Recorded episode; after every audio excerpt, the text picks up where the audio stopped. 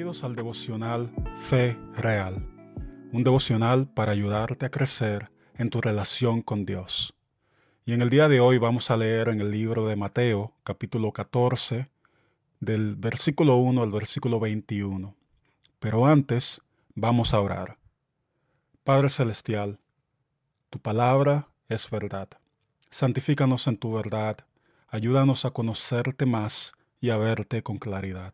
En el nombre de Jesús. Amén.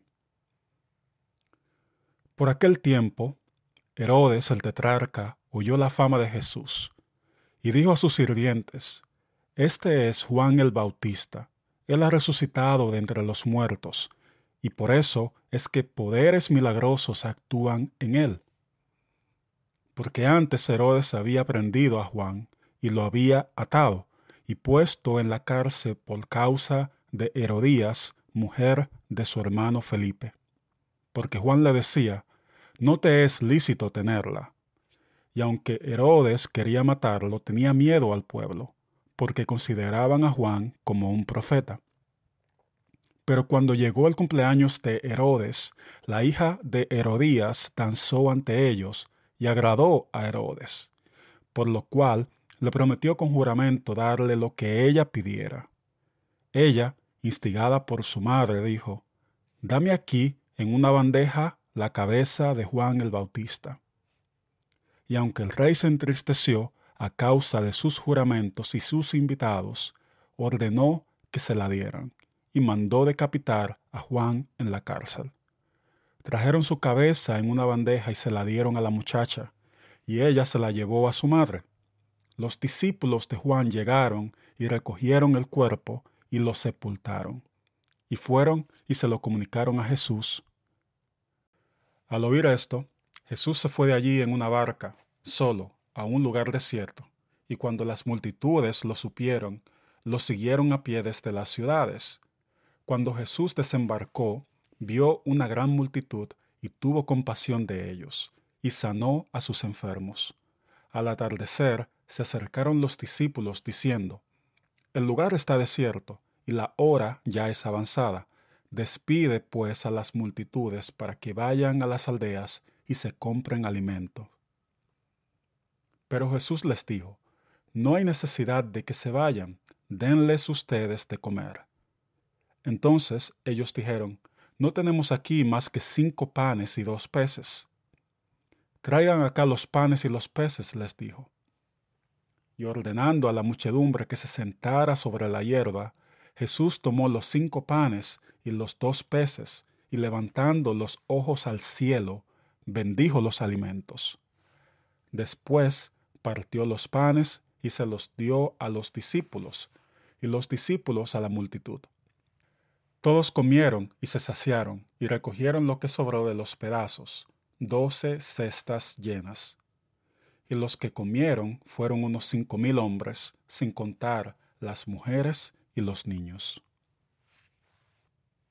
Este pasaje que acabamos de leer está narrando uno de los momentos eh, donde el Señor Jesús, que estuvo activo por mucho tiempo en su ministerio, acaba de regresar a su pueblo, Nazaret, y allí no fue bien recibido. Por eso Jesús dijo, no hay profeta sin honra, sino en su propia tierra y en su casa.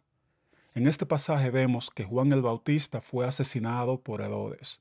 Luego, vemos a Jesús alimentando con pan a una multitud.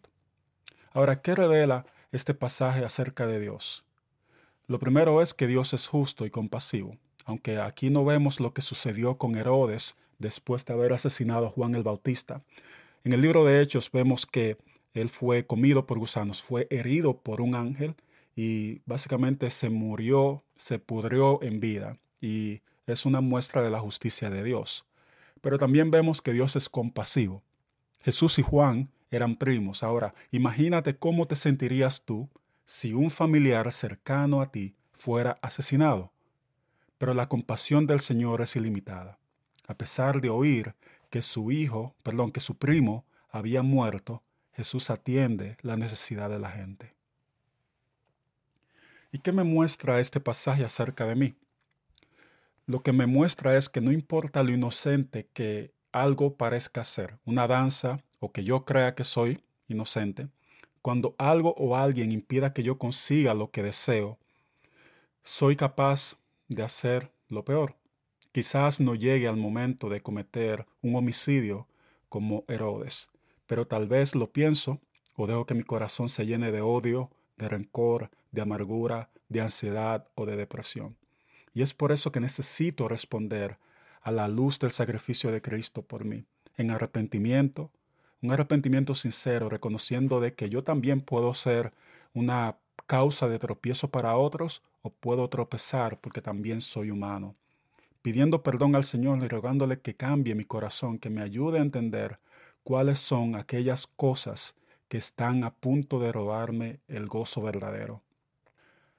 Ahora vamos a un momento de reflexión y aplicación, porque al final de este pasaje vemos que Jesús ordena a la gente que se siente sobre la hierba para alimentarlos, y asimismo como el buen pastor que Él es, que da su vida por sus ovejas, pone a un lado quizás sus emociones de luto y de, y de duelo por la pérdida de un familiar querido, y atiende a la necesidad de la gente.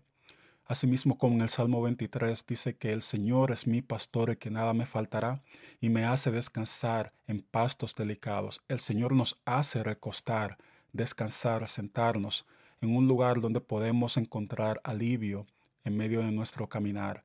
Y yo me pregunto, ¿qué pasaría si yo confío en la provisión de Dios en lugar de buscar deleites pasajeros para la satisfacción de mi alma?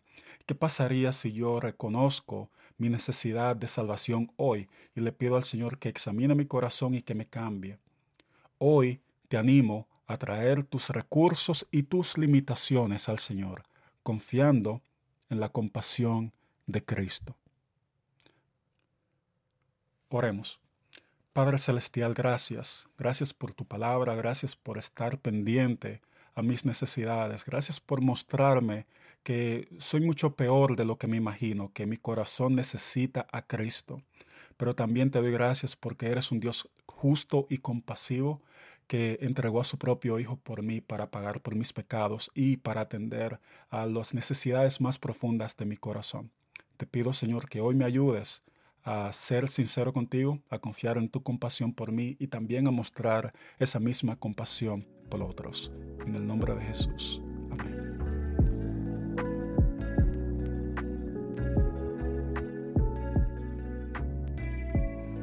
Gracias por escuchar este episodio. Si ha sido de bendición para ti, te animo a que lo compartas con un amigo, un compañero, un contacto en tus redes sociales y que nos des saber cómo podemos bendecir tu vida en oración. Hasta la próxima.